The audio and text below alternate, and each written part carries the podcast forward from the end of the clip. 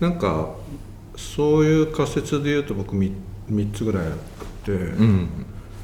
1個はあのこの間言ってたその do do リサーチみたいな do do シンクタンク。シンクタンク。 do tank。の話はしたいなと思うのと、いいですね。いいですねあと U なんか B2B の会社の中での UI とか UX っていうのがすすごい気になってるんですよ。うん。これはちょっと後でもしあれこの仮この仮説っていうかそそこが変わっていくんじゃないかっていうか、うん。うんもう我慢できなくなってきちゃって、あその話聞きたいですね、ええ。うん。うんあとはあの僕の中でインフレシナリオなんですよね。インフレ。インフレね。これ50年ゴンドラチェフの50年560年のこのこっちのサイクルに入ったっていう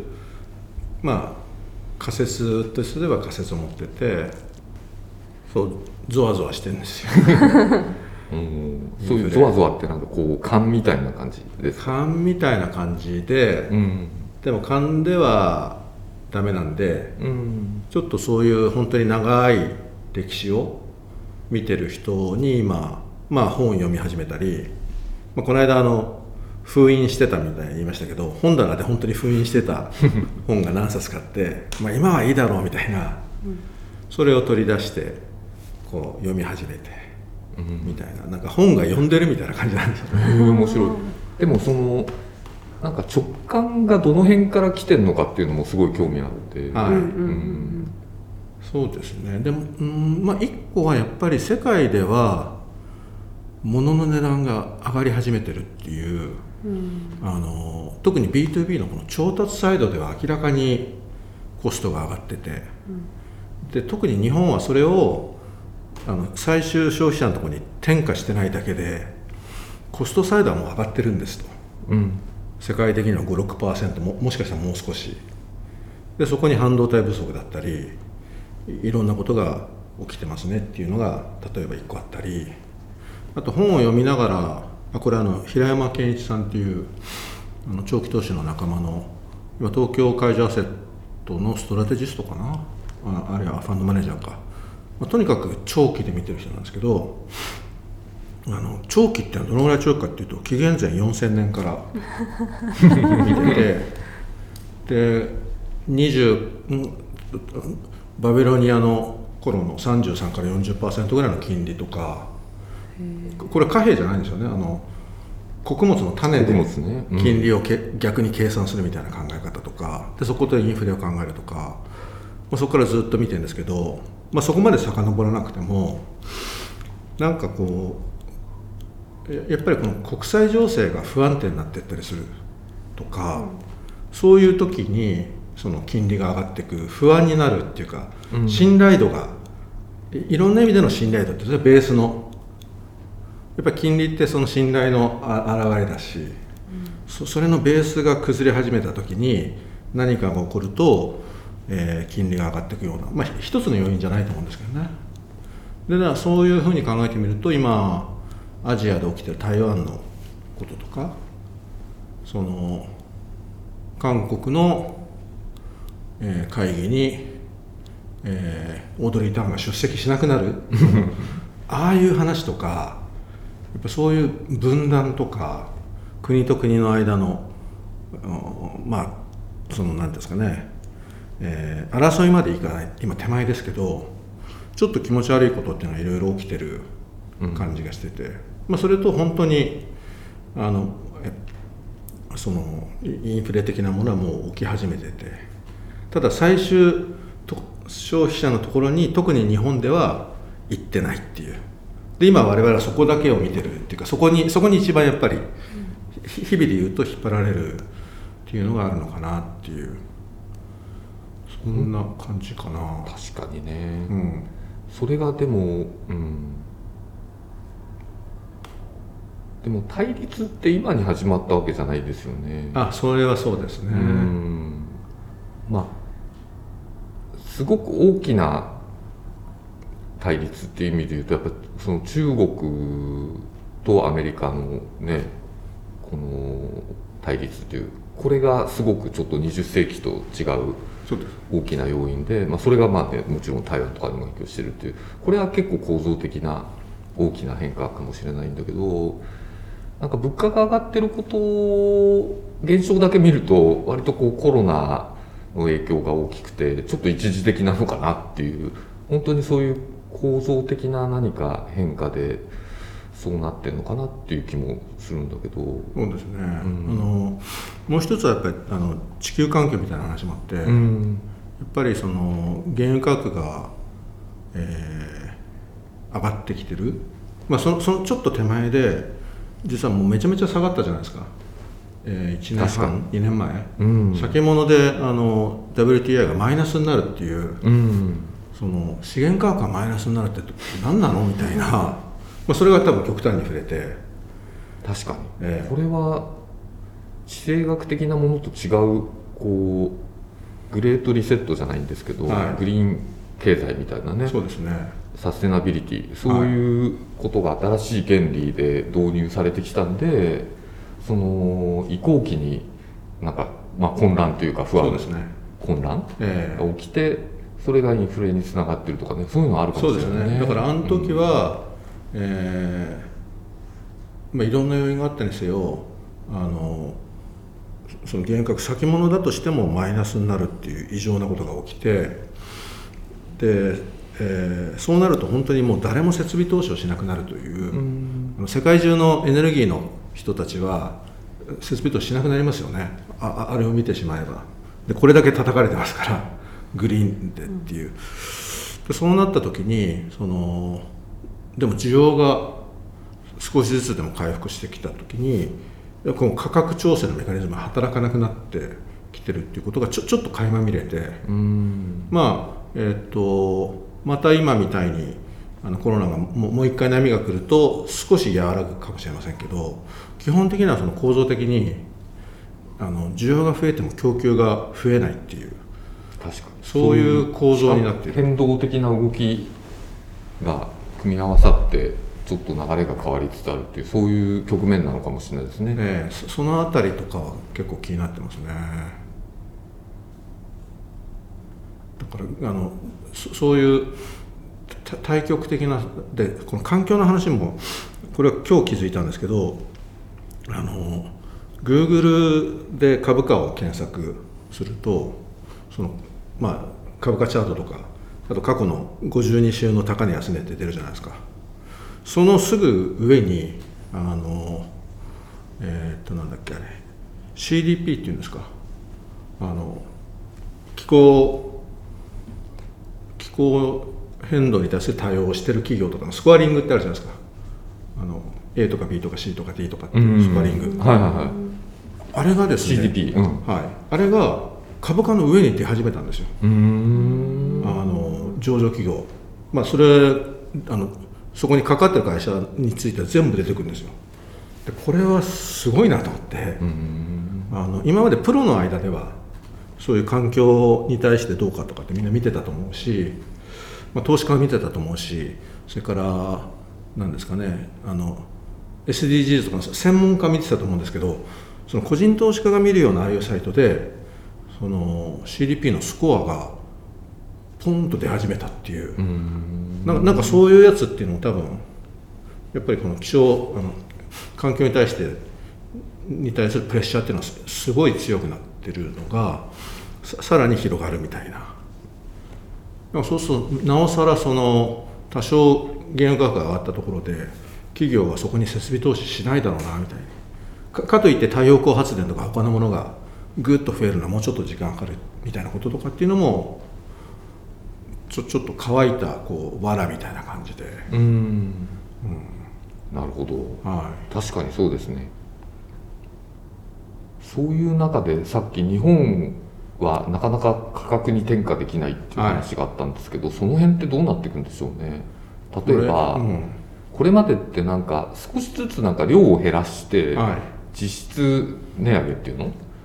やってたんだと思うんだけどなんかポテチとかの中身もどんどんちっちゃくなって袋もだんだんちっちゃくなってきてすごい小さくなりこれ以上ちっちゃくなったらもうなんか、はい。こんななっちゃったらさ本当おっしゃる通り。ポケチが3枚しか入ってなかったら、なんかもう売れなくなっちゃうんじゃないかなって。昨日久しぶりにあのプロトチップをコンビニで買ったんですよちょうど、うん。本当に小さくなりましたね。めちゃめちゃちっちゃいでしょ、はいポテチもそうだし、ま、なんていうのいろんなソースとかさマヨネーズとか、いドレッシングとかも全部ちっちゃくなっちゃって、はい。そうですね。マクドナルドのフライドポテトが S しか出さなくなっていう。うんそれニュースで見たんですよ。あのここれはポテトが入らなくなってるから。みたいな。だから M と L がなくなってるんですか？はい。とかなんかそれも面白いなと思いますけど。まあでもサイズ小さくするの限界ありますよね。わかりますよね。ええだから消費者もま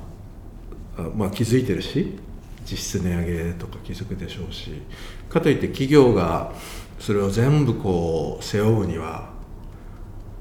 それも限界がありますよね、うん。うん、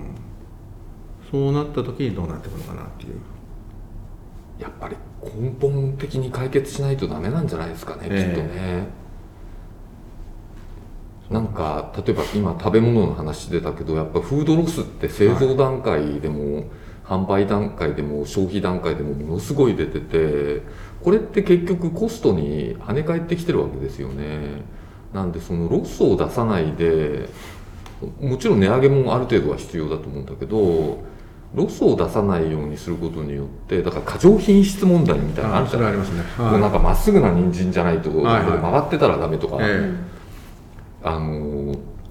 そういうものをこう需要していってコストを下げるっていうのもやっていかないと多分なんかねポテチの袋もさなんか3枚ぐらいしか入ってなかったら誰も買わなくなっちゃうから そのね人参だってさなんか小指サイズぐらいの人参しか売ってないとか言ったら誰も買えなくなっちゃうから、えだからそういうふうにしたらいいかもしれないね。そうですね。ななんかそういうあの、まあ、かかつてのオイルクライシスの時ともうやっぱりいろんな省エネのことが進んだりとかっていうことでいうとそういうコストプッシュに対して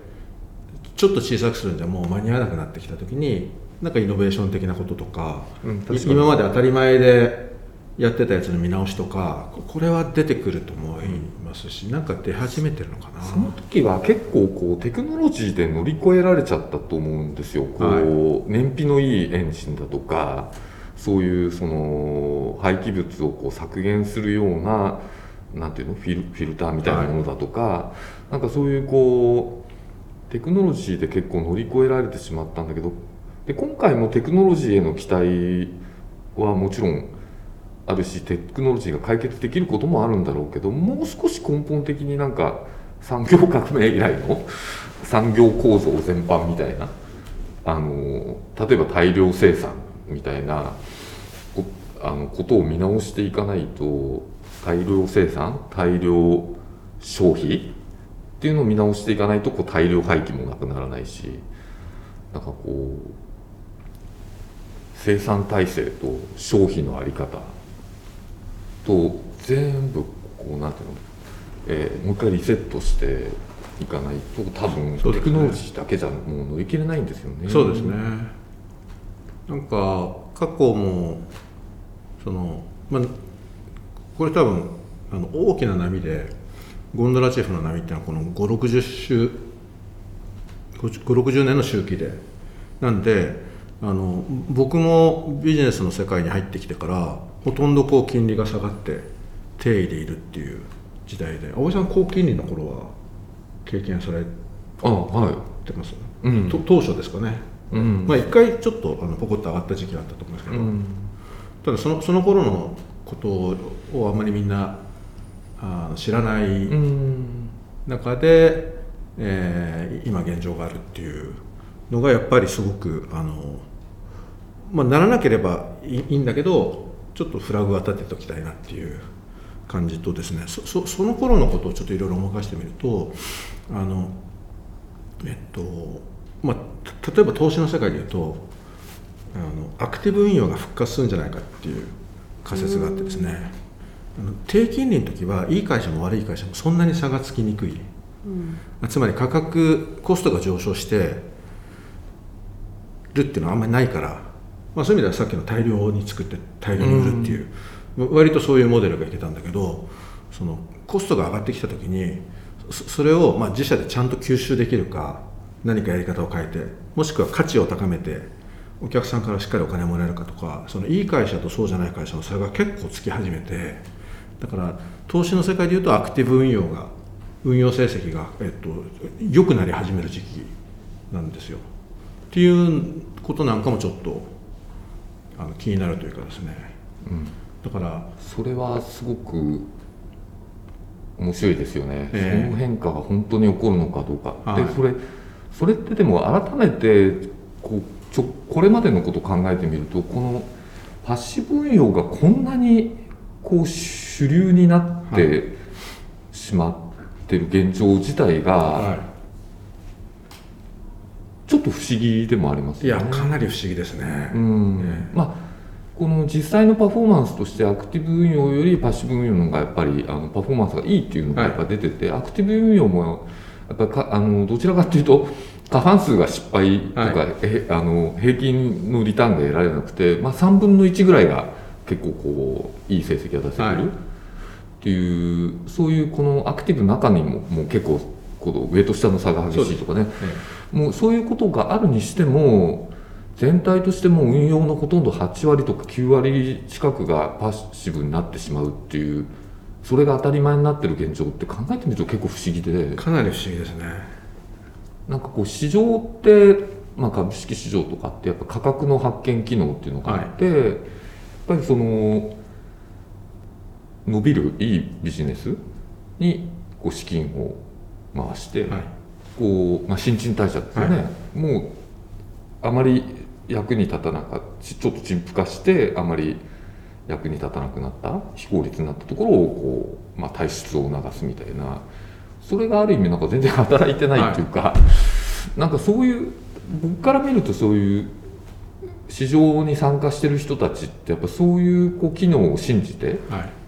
あのまあ、日々努力してるっていうかなんかやりがいみたいなものを感じてんじゃないかなと思うんだけど、はい、あんまりねこのパッシブが8割とか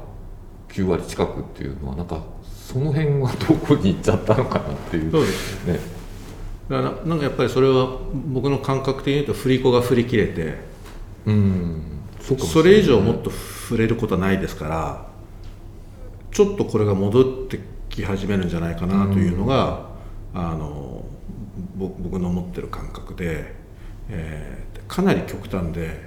まあ、本当に全部パッシブになればもう今の時価総額構成比で未来英語変わりませんのでおっしゃった価格発見機能も全くなくなるっていうのってかなり異常なことで、えー、いくつかの理由はつけられるんですけど条件が変わったらその理由は変わるんじゃないかなというか。でその一つが例えば、えっと、インフレになったり価格上昇みたいなことが起きたり金利が上がったりそうすると実は格差がすごく開くんですみたいな。今まで格差がつきにくかった。しそれを見つけるのがあまりうまくできなかったから結果的にはそうなったんですけどそうじゃなくなるかもしれないっていう。これも仮説なんですけども。特に ESG とかはやっぱりその辺あるでしょうねすごく。最初はこう価格っていうのの意味がこう金銭的な価格経済学的な価格だけだったのがもうちょっとこう ESG みたいなこうソーシャルな価値が入ってきちゃっててあるいはこう将来世代にまでに及ぶ時間軸の長い未来志向の価値が入ってきてでそういう時にこうなんていうか割引の逆みたいな価値ですよね、はい、入ってきた時にその従来の価値価格発見機能みたいな市場の在り方ではそのいろんなこうプレイヤーなんていうのかな参加者ステークホルダーのこうニーズが満たせない、はい、期待に応えられなくなってなんか新しいこう価格の定義っていうかになんか今変わっていく？転換期なのかもしれないね。なんかそんな気がしますね、うん、さっき言ったあのそのグーグルとかヤフーとかああいう株価チャートに CDP のスコアが出るってなんか今おっしゃったようなことがちょっとこの現れてるんじゃないかなというだからそれがベストだとかそれで全部が分かるとかっていうつもりはないんですけど、うん。ほその他の指標は全部株価と過去の高値過去の安値。それからまあ株価に関わる指標。そそれしか基本的に載ってないところにそうじゃないものがポーンと載ってきたっていう。多分このすなんかか過去そんな遡った話じゃないと思うんですよ、きえっと、今日気づいたんですけど、えーなんかそういう変化が出てきてるみたいな。面白いですね。その辺がこうインフレうんこう地政学的な変化だけじゃなくてそうはそういうこうサステナビリティとかそういうその軸の変化っていうのこう文明の軸の変化みたいなのが相まってインフレ傾向が出てきてそのインフレ傾向がさらにそういうアクティブ運用みたいなこう選別的な選択的な投資っていうのを加速してそれがまた ESG 投資をこうリスクの抑制から今度なんとか新たな価値の評価みたいなそうにこう促進していってっていうこうなんかこうダイナミズムが生まれてくるのかもしれないよね。なんかそんな感じですね、うん、そうですね。もう一つ今まで対話してきたことでいやインフレの目みたいなのをそういうふうにこう捉えるとなんかすごくあなるほどそれってあり得るかもしれないなっていう気がしますね。うんどどの確率かっていうのはまだ分かんないんですけど、うん。あのフラグは立てておきたいなっていうこととあともう一つ今まで対話してきた文脈でいうとやっぱりもうみんなが無形資産には投資するけど有形資産には投資しなくなっちゃったっていうことが逆にあのこのインフレの圧力になるあのものを作ったりそういうものに投資しなくなるわけですからでも一定程度やっぱり物は必要でアナログの半導体も必要だし原油も必要だしでもそれがないことであのその物が届くのがすごく遅れたりみたいなことっていうのも結構あってだから無形資産と有形資産の投資のバランスが長期的には無形資産になっていくっていうことでいいと思うんですけどどっかのタイミングでその有形資産の投資がぐっと落ちて、まあ、設備が老朽化するとかも含めてあのそれがインフレにこう跳ね返ってくるみたいなことっていうのはちょっとどっかで考えておかなきゃいけないと思って。確かに、このままいったらどうなんでしょうね。でも、まあ、その道を突き進んでるのはやっぱアメリカとかイギリスとかあと北欧の一部の国でやっぱりドイツとか日本とかイタリアとか、まあ、先進国と言われてるけども有形無形投資の比率っていうのはやっぱり有形の割合の方が多いんですよね。そうですね。でその大きな理由ってやっぱりそのドイツと日本でいうと例えば、えー自動車大国であるっていう、この2021年になってあそうか日本とドイツって自動車大国だったのかと。いう事実をこう知ると結構ドキッとするんだけど、うでも傾向としてはだんだん無形の方にやっぱり行くんだと思うんですよね。でえ。えアメリカなんかかなり進んじゃってるんではその辺がじゃあこの後どうなっていくのかって、ええ。さっきのね振り子の理論でいうとい。は逆に触れていく。いっていうこともあるかもしれないし、うん。あと有形資産とかそういうもの投資だとしてもただ日本だと例えば自動車産業だと今今から投資するのって水素とかの方になると思うんですよ。あるいはあの電気自動車 EV 的なものもやるでしょうけど水素だったり。でもこれ例えば水素だともうちょっとやっぱり時間がかかる。うん。実際に。そうシフトするまでは。でそれまでの間は別のものに頼らざるを得ないとか今度その電気自動車の電気はじゃあ太陽光とか風力とかでもこれも奪い合いになるというかやっぱり設備が、ま、間に合わないっていうかっていうこともあるし今度ささらにそこに環境の話があってやっぱりあの風力は環境にダメージを広い意味で言うと与えるよねっていうあの CO2 はいいんだけど生態系に影響を与えるみたいなことになるとなかなかできなかったりあるいはコストがかかったりみたいなここの辺はどっちかというとやっぱりコストプッシュの圧力だなっていう。ななんか僕我々そのいい方に向かってるんだけどそその途中の間において何が起きるかみたいなことは考えておきたいそうね、うん再生可能エネルギーについてはちょっと違う視点もあるかなとは思ってるんだけどうんこの前ある人があのツイートしてたんだけどうんこう再生可能エネルギー特に日本の場合でいうと日本はまあ風力にしても太陽光にしても再生可能エネルギーの生産にはこう条件的にあんまり向いてないんだよねと。ああなるほど。はい、うんあのーっていう議論が昔からあってで今でもあるんだけどじゃあそう言ってる人たちっていうのはじゃあ日本がその化石エネルギーによる発電とか化石エネルギーの、えー利用にその適した国だと主張するのかっていう ツイートがあって。なるほど。あの遠くの国からね、もうタンカーで延々と佐藤さんタンカーとかの 詳しいですよ。アナリストをやられてたと思うんですけど、海運でこう運んできて、はい。でお金は全部外国に行くわけですよね、ですもものすごいこういう送費もかかるしつまり自分たちアメリカなんかと違ってこう自分たちの国で全く化石燃料が取れないわけで全部外国の調達から調達しなきゃいけないんだけどその条件が他国と比較して多少劣っていても、えっと、やっぱり太陽の光ってあのなんていうの、えー国にを問わずやっぱりあの日本にも届いているわけですし、えっと風も日本には吹いてるわけでじ自分たちの国であの調達できるのでなんかこのひ2つをこう比較した時になんていうかこう比較の軸がちょっと比較しないとダメなんじゃないかなと思って再生エネルギー可能エネルギーが、えっと中国だとかその中東諸国と海外と比べてその恵まれてるか恵まれてないかじゃなくて本当の比較って化石日本から見た時に化石燃料とその再生可能エネルギーとどっちがあの恵まれてんだっけと。どっちがコスト高なんだっけというここの比較の方が絶対的な比較なんだけど、この比較をしないでこの再生可能エネルギーを進めていく上で、えー、とどこが有利で、えー日本はあんまり有利でないんじゃないかみたいなことだけ言ってるというのは一種のなんていうのかな。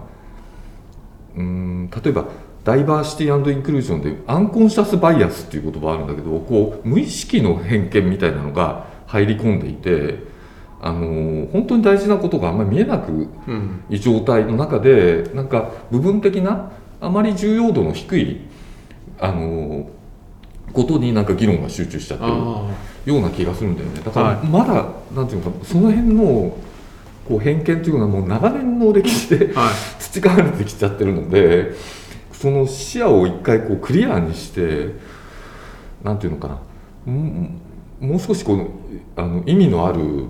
議論にしていかないとアンコンシャスバイアスと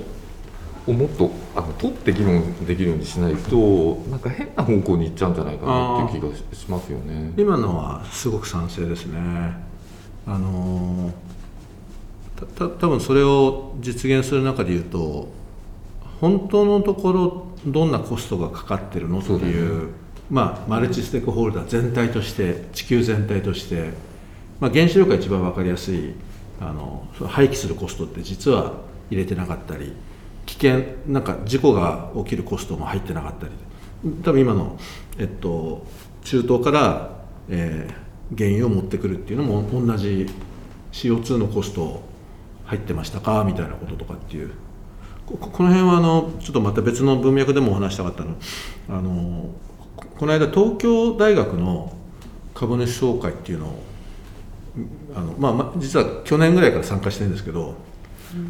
これ株主総会でも何でもないんですね。株主いないから、うん。だけど東京大学が統合報告書を作ってあのステークホルダーに対して説明会を毎年やってて今年の大きなテーマがあの宇沢さんだったんですよ。うん。宇沢、えー、博文さん。あの経済学者の。宇沢さん。か彼がやっぱりあの彼が言ってたことをもう一回見直そうっていうことであの娘さんあの今、えっと、お医者さんですかね。うん。もう出てこられたりとか。やっぱり自動車自動車に乗るっていうことのコスト社会的なこれは事故のことを含いろんなことを含めた高速道路を作ることによる影響とかやっぱり全体で考えないとっていううん。話でこれはすごくインパクトが。株主総会でそんなことが話題になってるんですか、そうなんですよ。すごい面白いですね、あのそういうそういうシンポジウムをあ、えっと、そうですね。あディスカッション？あのパネルディスカッションをこうやったりとかそういうテーマで大学の先生が話したりとか。もう多分3回目か4回目の開催ですよね。ええ、3回目か4回目。あいやもっとやってると思います、もっとやってますか？はい。うんあ。あいうウェブ形態であのもう誰でも参加できるっていうのが多分す過去3回数回だと思いますけどね、東京大学進んでますよね東大ね。そそこは進んでますね。うん。なんかいろんな意味でやっぱり進んでますよね、はあのけ経済利益がいくらで出ましたっていううん。コミュニケーションができないので大学、まあ、病院もそうですけど